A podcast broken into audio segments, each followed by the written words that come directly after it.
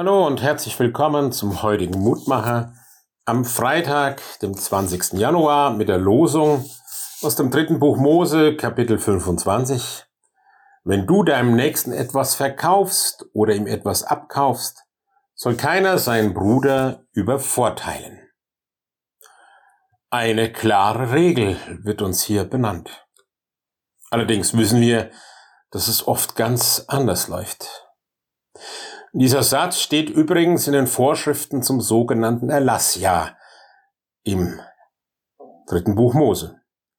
Da heißt es, in jedem 50. Jahr soll jeder seinen verpfändeten Besitz zurückbekommen, sollen Sklaven frei gelassen werden.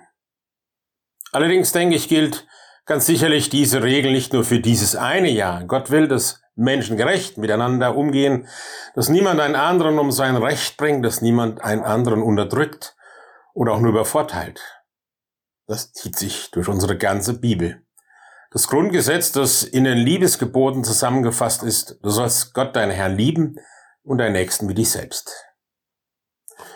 Nun haben besonders schlitzohrige Menschen aller Zeiten versucht, diese Vorschriften zu umgehen, sie auszuhöhlen oder umzudeuten.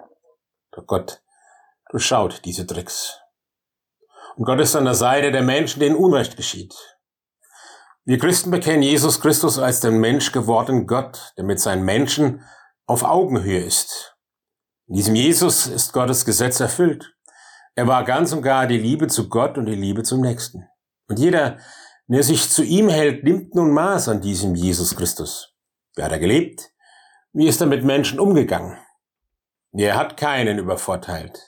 Er hatte immer den Vorteil des anderen im Blick, selbst wenn er mal hart mit ihm oder ihr ins Gericht ging.